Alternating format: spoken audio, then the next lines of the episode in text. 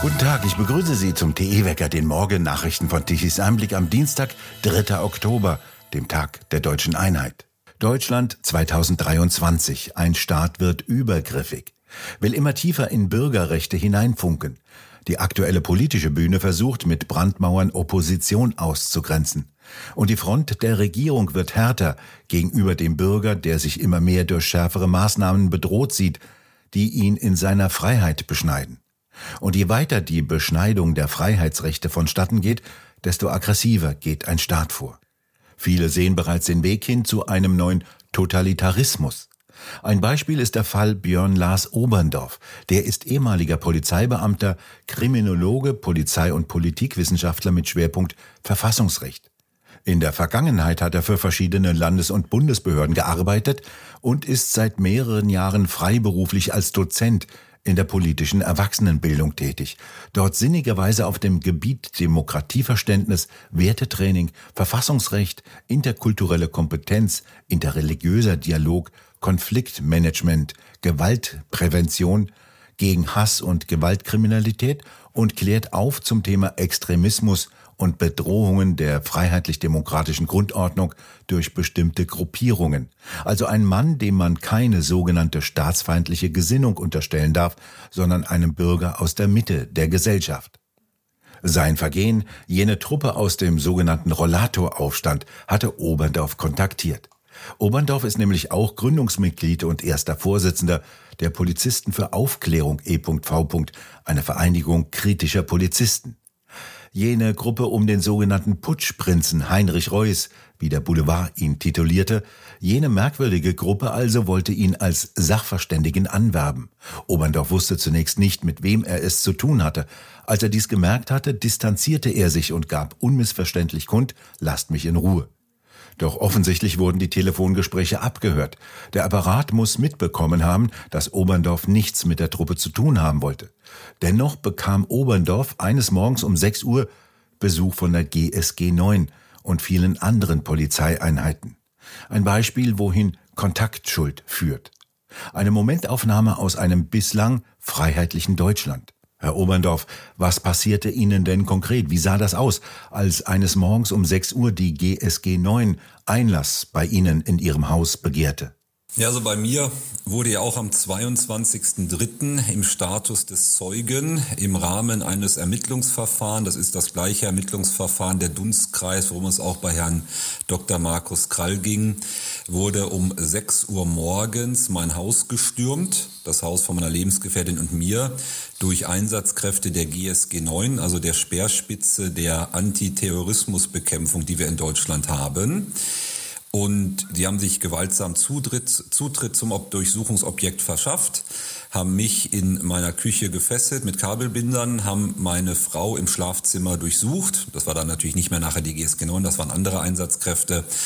Und mir wurde dann eröffnet, dass ich Zeuge in einem Ermittlungsverfahren bin. Und dann wurde ja bis 12.30 Uhr, also sechseinhalb Stunden, die Garage, das Haus, der Keller, alles komplett durchsucht. Äh, Technik wurde mitgenommen, das Handy wurde gespiegelt, Speichermedien wurden mitgenommen und das Ganze halt im Bereich eines Zeugen in einem Ermittlungsverfahren. Wie sah Ihr Haus hinterher aus? Da muss ich, ich versuche ja immer sehr sachlich und fair zu bleiben, die Einsatzkräfte, die hier vor Ort waren, außer natürlich den Schaden durch den ähm, ja, gewalttätigen Zutritt, den man sich verschafft hat. Es war natürlich unordentlich, aber im Großen und Ganzen waren die Einsatzkräfte vom BKA, die nachher hier waren, aber auch vom äh, Polizeipräsidium Bochum und auch von der Waffenbehörde sind mit den Sachen vor Ort noch sehr ordentlich umgegangen. Das muss man auch fairnesshalber dazu sagen.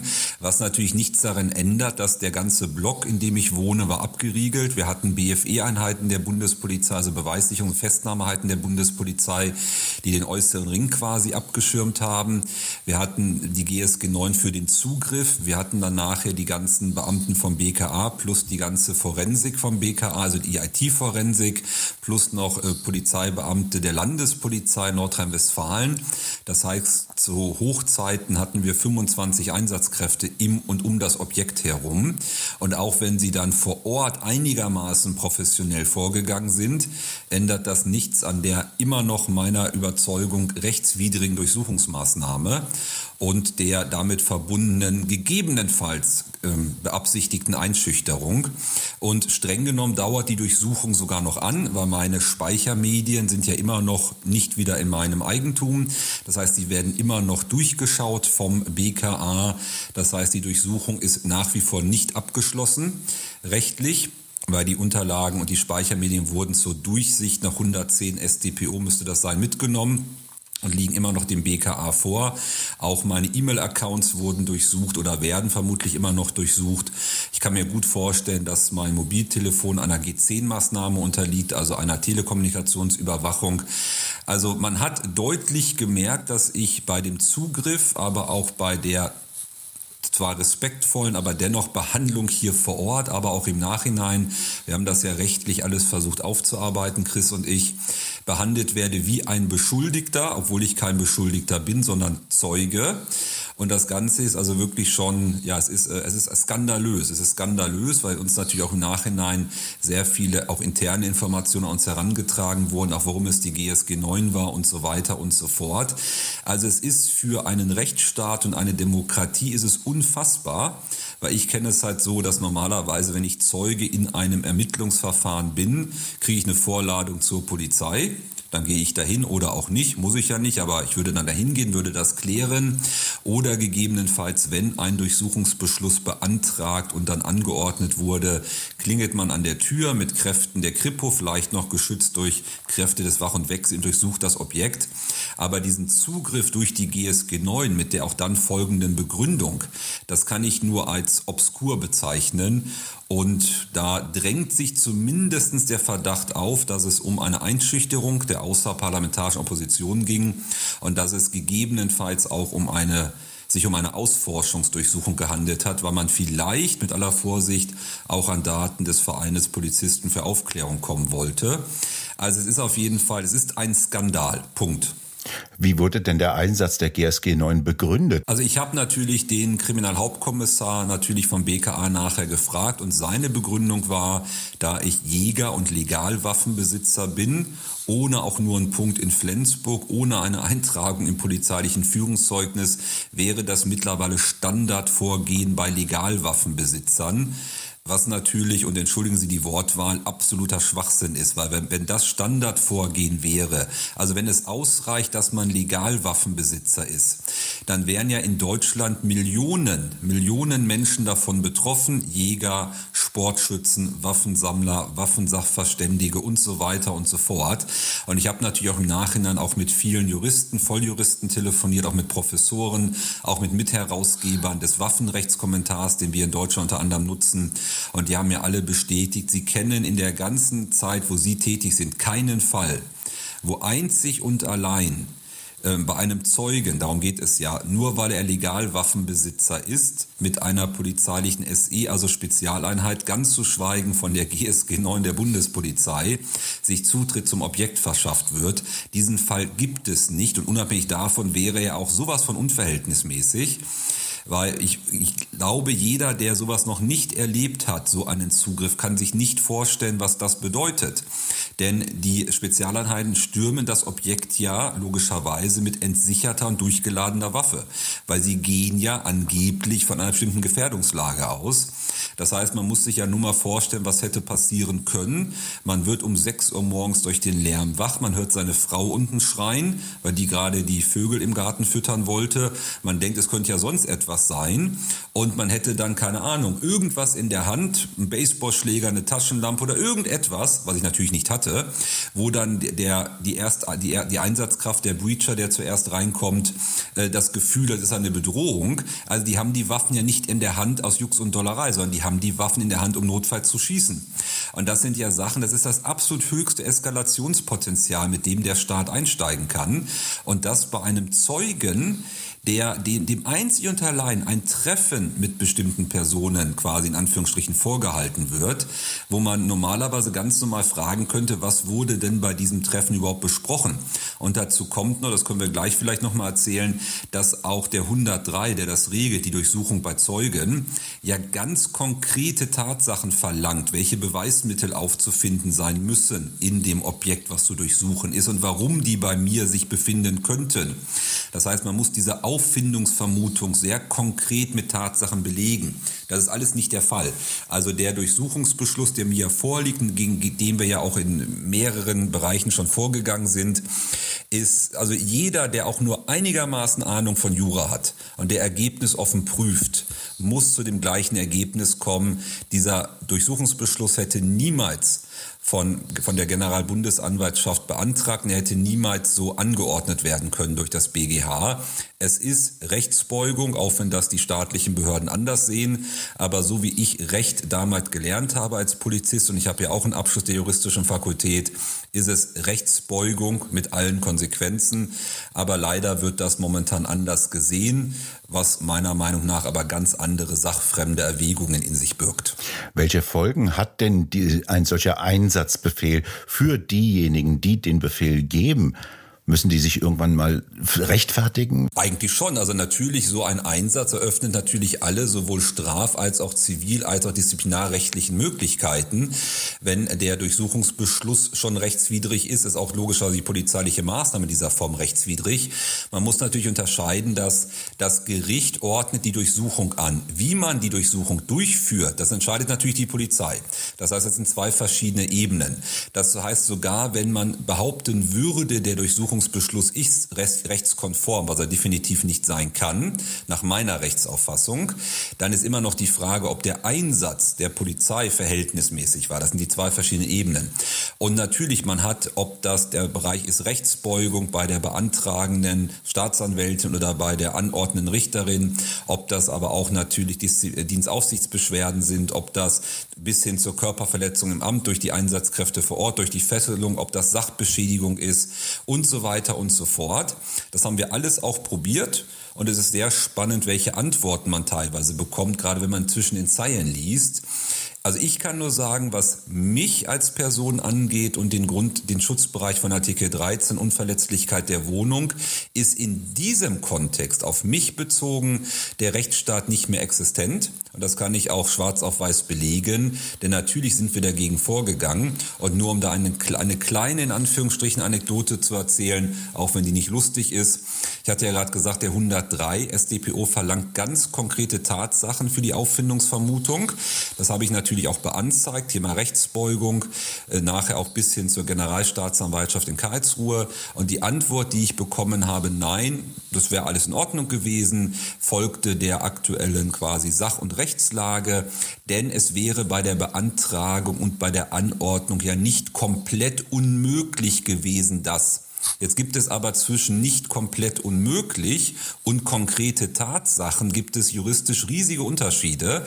Und das ist das, ich wege meine Worte immer sehr ordentlich ab und sehr sicher, warum es für mich in diesem Kontext keinen Rechtsstaat mehr gibt. Denn wenn die Polizei mit diesen Mitteln jetzt bei friedliebenden Bürgern, die sich in der außerparlamentarischen Opposition engagieren, mit einer polizeilichen SE das Objekt stürmt, nur weil sie sagen, es wäre ja nicht komplett unmöglich. Also viele Dinge sind im Leben nicht komplett unmöglich, aber nicht komplett unmöglich sind keine konkreten Tatsachen. Sie haben ja mit Sicherheit auch mit den Polizisten gesprochen und den Durchsuchungsbeamten.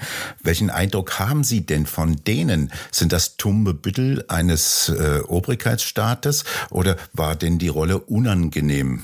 Also den Eindruck, den ich hatte, fangen wir mal kurz äh, chronologisch bei der GSG 9 an.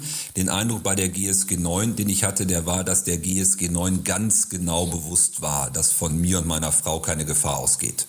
Das war den ganz genau bewusst, ohne da jetzt in die Einsatztaktik zu gehen. Ich bin ja auch nicht komplett fachfremd.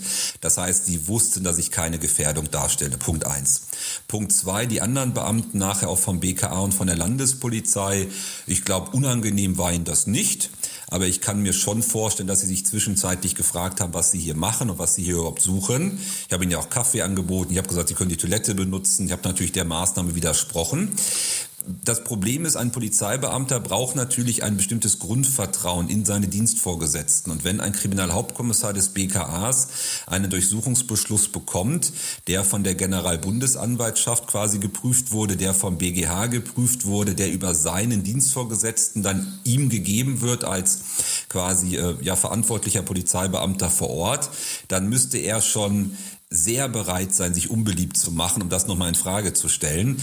Das entbindet ihn natürlich nicht nach dem Beamtenstatusgesetz oder auch analog dann auf Bundesebene, entbindet ihn natürlich nicht davon, notfalls zu remonstrieren. Aber den Einsatzkräften, die hier vor Ort waren, auch wenn sich das merkwürdig anhört, mache ich den geringsten Vorwurf noch, sondern den Vorwurf mache ich wirklich der politischen und auch der ja, rechtlichen Führungsebene. Also ob das die Generalbundesanwaltschaft ist, ob das das BGH, BGH ist oder ob das halt das Bundesministerium des Inneren ist.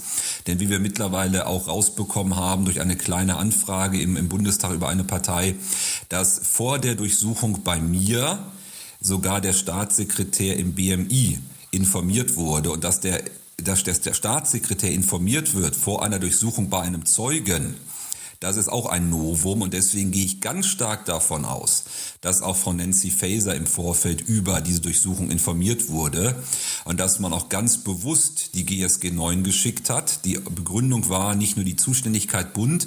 Normalerweise würde man ja ein SEK des Landes hinzuziehen. Die Aussage war, dass die SEKs des Landes NRW quasi ja beschäftigt waren, deswegen die GSG 9. Wir haben nachher interne Informationen bekommen, dass es nicht daran lag, dass die SEK des Landes beschäftigt sind, sondern dass Frau Faeser den SEK des Landes NRW nicht vertraut hat und deswegen die GSG 9 geschickt hat. Das kann ich natürlich nicht beweisen. Das waren Informationen, die uns herangetragen wurden. Aber es würde in das Große und Ganze passen, was wir jetzt auch in anderen Fällen mit Frau Faeser mitbekommen. Herr Oberndorf, was sagt denn dies aus Ihrer Sicht als Polizist aus über einen Staat, der immer übergriffiger vorgeht? Da wollte ich gerade als ehemaliger Polizist und Kriminologe was zu sagen, damit das der Zuhörer wirklich versteht. Es entsteht der Eindruck, und wir können ja gleich auch noch vielleicht was zu der Causa Schönbohm sagen, was nur die Spitze des Eisbergs ist. Es entsteht der Eindruck, dass es werden rechtswidrige Maßnahmen mit rechtswidrigen Maßnahmen begründet.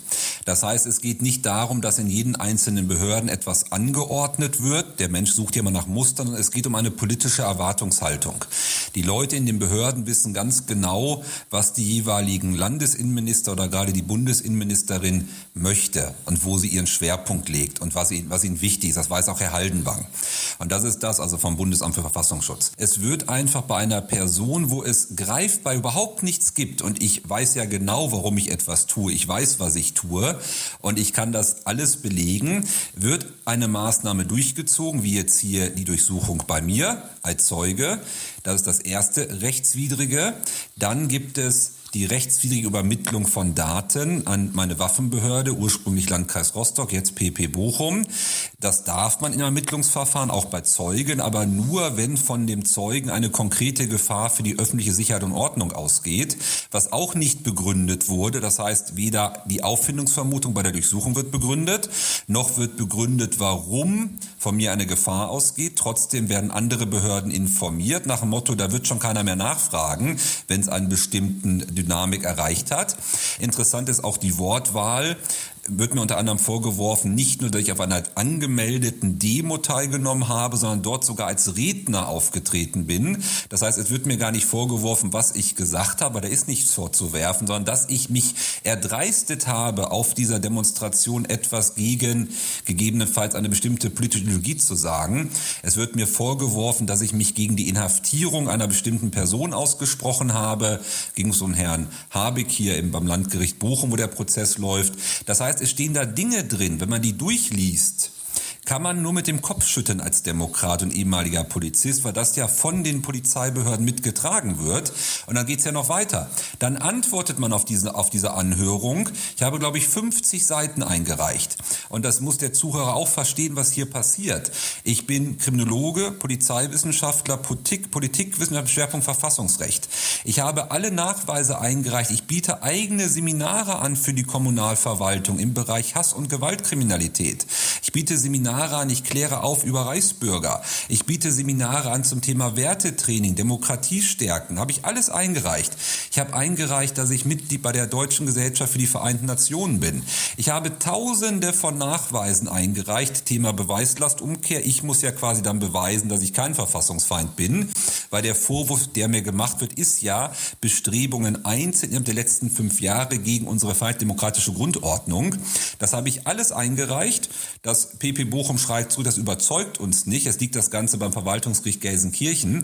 Das heißt, man hat den Eindruck, es wird überhaupt nicht mehr in eigener Zuständigkeit geprüft und bezieht sich dann auf angeblich irgendwelche Informationen, die das Landesamt und das Bundesamt für Verfassungsschutz haben. Diese Informationen bekomme ich aber nicht. Ich habe Anträge gestellt, bis heute keine Antworten. Das heißt, es ist, es ist ein riesiges Kuddelmuddel.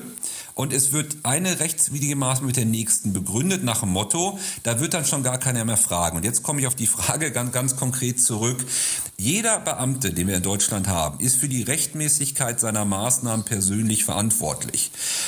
Ob jetzt Land oder Bund ist erstmal egal, gibt es noch andere Rechtsnormen für. Und wenn er, das hat, das hat einen Grund aufgrund auch der deutschen Vergangenheit. Und wenn er Bedenken hat, was die Rechtsmäßigkeit angeht, muss er remonstrieren. Ja, das ist ein sehr stumpfes Schwert, aber mittlerweile ist es so, dass ich das Gefühl habe, es wird überhaupt nicht mehr hinterfragt. Es wird nur, es gibt eine Marschrichtung, diese Marschrichtung ist der vermeintliche Kampf gegen rechts und der politische Gegner, gerade im Bereich der außerparlamentarischen Opposition, soll zerstört werden. Wirtschaftlich, medial, das haben wir auch bei vielen, vielen anderen erlebt. Wir befinden uns in einer extrem gefährlichen Spirale mit einem sehr großen Hang zum Totalitarismus. Und jetzt wird es halt unter anderem unter Frau Nancy Faeser gerade mal auffällig, weil es auch Wahlkampf gibt, Wahlkampf ist, weil es jetzt jemand von der CDU getroffen hat. Und wir dürfen auch nicht vergessen, man kann auch bei Frau Nancy Faeser und bei Herrn Schönbohm, kann man auch nicht davon ausgehen, ja, sie wissen es ja nicht besser, sie hören nicht ihre Fachberater. Beides sind Volljuristen. Frau Faeser hat als Rechtsanwältin gearbeitet, bis sie Bundesministerin wurde. Und man muss natürlich noch überlegen, wenn wir das rein auf der nationalen Ebene uns anschauen, wir können uns ja anschauen, in welche Richtung sich zum Beispiel die CDU die letzten Jahre unter Merkel entwickelt hat. Man kann sich anschauen, welchen Werdegang Frau Merkel hat, auch bei der FDJ im Bereich Agitation und Propaganda. Man kann sich aber auch anschauen, für wen zum Beispiel auch Frau Faeser, bevor sie Bundesministerin wurde, geschrieben hat. Man kann sich anschauen, aus welchem Bereich der stellvertretende GDP-Vorsitzende Herr überkommt, ehemaliger Politoffizier der DDR-Grenztruppen. Das sind ja alles Punkte, die man zusammenfassen kann. Das waren jetzt nur drei Beispiele von vielen.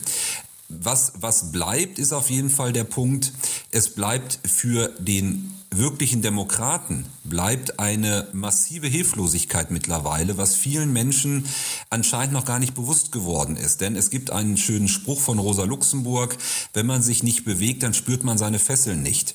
Und das ist jetzt keine Aussage, die sich auf das jetzige System bezieht, aber in jedem totalitären System, in jeder Diktatur kann ich gut leben, wenn ich, entschuldigen Sie die Wortwahl, die Schnauze halte und wenn ich nicht zu einer verfolgten Minderheit gehöre. Aber daran misst man ja nicht den Fortschritt einer Gesellschaft, daran messe ich auch nicht den Demokratiestand einer Gesellschaft, sondern den messe ich ja eben daran, wie man mit Menschen umgeht, die vielleicht aus Sicht der Staatsmacht eine andere Meinung haben, die kritisch sind, die auf den Schutzbereich ihrer Grund Grundrechte letztendlich bestehen. Und all diese Punkte, die wir gerade angesprochen haben, bilden halt ein Muster. Und wenn man dann überlegt, auch Aussagen von Dunja Hayali, ja, ist, man darf ja sagen, was man will, man muss halt nachher nur mit den Konsequenzen leben. Das ist eben nicht das, wie es in einer Demokratie zu funktionieren hat. Und was wir erleben, ist eine komplette Pervertierung.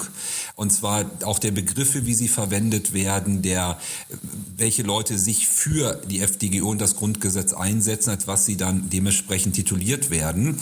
Und ich kann es nur jedem auch wirklich mal wärmstens empfehlen, sich auch mit der Geschichte auch des Bundesamtes für Verfassungsschutz zu beschäftigen. Denn um das nochmal deutlich zu machen, wenn zum Beispiel meine waffenrechtliche Erlaubnis widerrufen wird und das Verwaltungsgericht das auch bestätigt, die ist ja widerrufen worden, das liegt beim Verwaltungsgericht, welche Auswirkungen das hat, dann werde ich im Bundeszentralregister geführt, also im sogenannten großen polizeilichen Führungsregister Führungszeugnis mit meinen Tätigkeiten, die ich die letzten Jahre gemacht habe, als jemand, der Bestrebungen gegen die FDGO durchgeführt hätte. Das heißt, ich kann noch nicht mal mehr ein Gewerbe eröffnen, im Sicherheitsbereich zum Beispiel. Mein passives Wahlrecht wird mir genommen. Thema Demokratietest, da hatten wir auch das Thema schon bei einem Landrat vor geraumer Zeit. Und das, was im Kleinen wie im Großen und im Großen wie im Kleinen passiert, folgt halt einer bestimmten politischen Erwartungshaltung, zu der wir gerade etwas gesagt haben. Und wenn man sich auch mit dem Bundesamt beschäftigt hat, welche Einflüsse es nehmen kann, ist ja nur ein Beispiel von vielen, ist das für unseren Rechtsstaat, unsere Demokratie saugefährlich und wir befinden uns, es gibt in der, in der Politikwissenschaften eine Theorie, die heißt Slippery Hill Theorie.